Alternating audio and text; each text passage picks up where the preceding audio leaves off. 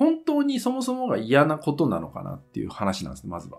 そう。で、それを自分の中で嫌なことって一個のセッティングをしてしまうのも非常にもったいないと思うんで、その時は心の天秤に従うってことをやるってことなんですね。自分の内側にある心の天秤ってものをちゃんと見ていくってことが大事ってこと。おはようございます。TK です。今日はですね、えー、嫌なことから逃げ出したい時って話をね、していこうかなって思うんですね。嫌なことから逃げ出したい。そんな時どうしたらいいのかって話ですね。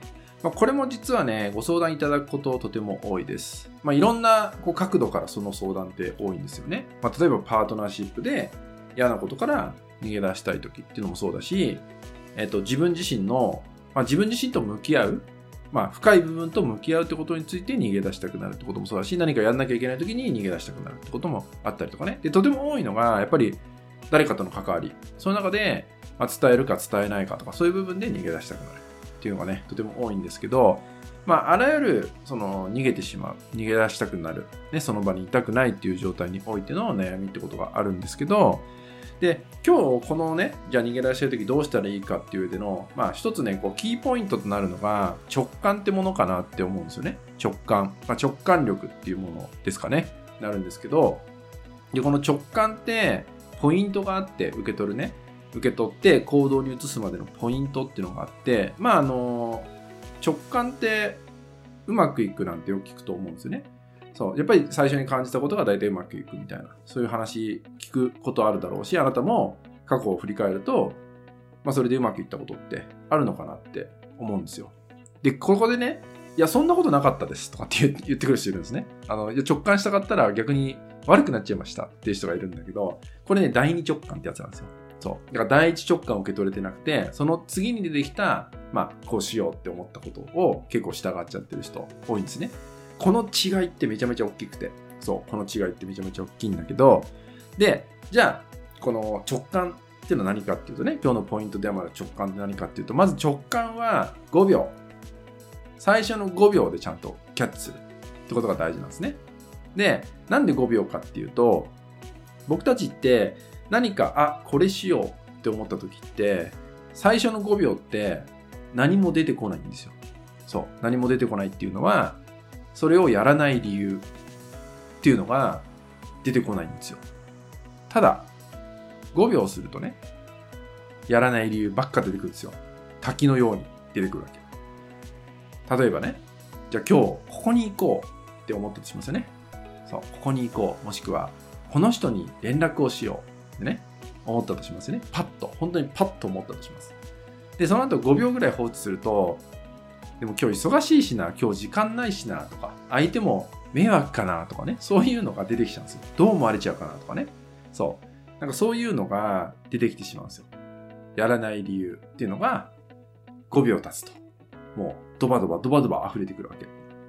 そう。で、その結果、やっぱやめとこうってなっちゃって、今じゃない、みたいなね。なんか、それ、それなりの理由を付け出すんですよ。なんかタイミングじゃないと思いました。つったよね。いや、でも直感は、パッとそうしようと思ったでしょっていうのが、ま、本音だったりするんですよね。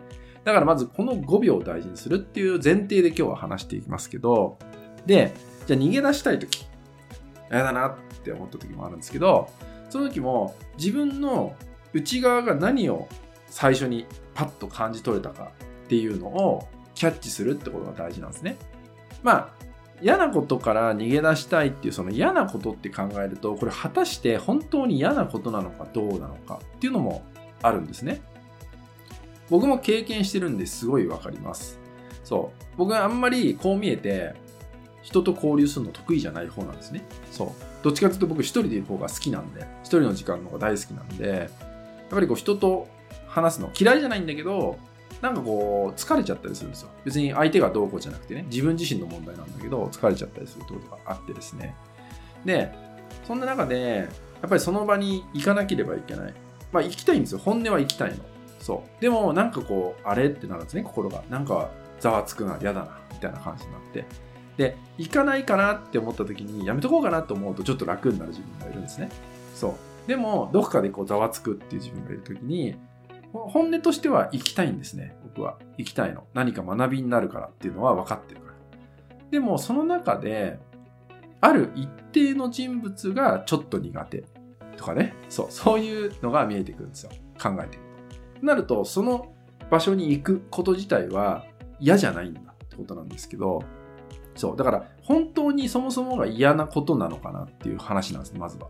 そう。で、それを自分の中で嫌なことって一個のセッティングをしてしまうのも非常にもったいないと思うんで、その時は心の天秤に従うってことをやるってことなんですね。自分の内側にある心の天秤ってものをちゃんと見ていくってことが大事ってこと。頭の中でえー、行くのやめようかな、行こうかなとか、でも行く行くことによって何か意味があるよねとか、でもこの人がいることによってとかって言ったように感じ考えちゃうとね、ごっちゃごちゃになっちゃうんですよ、頭の中。そう。で、時間だけは過ぎていくみたいなことが起きてしまう。人によってはね、この時間がかかるっていうのがね、1ヶ月ぐらいかかる人もいるんですね。そう。だから1ヶ月間ずっと考えてるわけないと思うんだけど、あの決断するまでに1ヶ月かかっちゃうみたいな人もいるんですたまにね。そう。なので、この心の天秤に従う。これがね、非常に大事。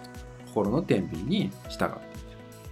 何をするかっていうとですね、その最初にこのさっきの5秒っていうので受け取ってほしいんだけど、これ、こっちっていうのを受け取ってほしいんだけど、例えば、こう天秤があって、じゃあそのさっきの僕の例だったら、この場所に行くのか行かないのかっていう2択があった時に、行く、行かないっていうのを天秤にかけるんですね。で、これはもう内側の感覚にかけてください、ちゃんと。頭の中じゃなくて、こっち側の反応にちゃんと意識を向けてほしいんだけど、そこで、どっちかに1でも傾いた方。これがあなたの本音だったりします。どっちか1でも傾いた方。そう。例えば、行くって方にちょっとでも傾いたら行けばいいってこと。でも、これがね、5秒以上経つと、でもね、いや、でも、みたいなのが出てくるんで、最初の5秒を大事にしてくれってことなんですね。そう。だから、本当に、どっちだろうパッ、こっちって感じで出さないといけないよってこと。そう。で、そこに対してね、じゃあ行くってなった時に、じゃあ、あやっぱ行く方なんだって気づけるじゃない自分で。でも、その後いろいろ出てきますよ。でもね、やっぱりなって。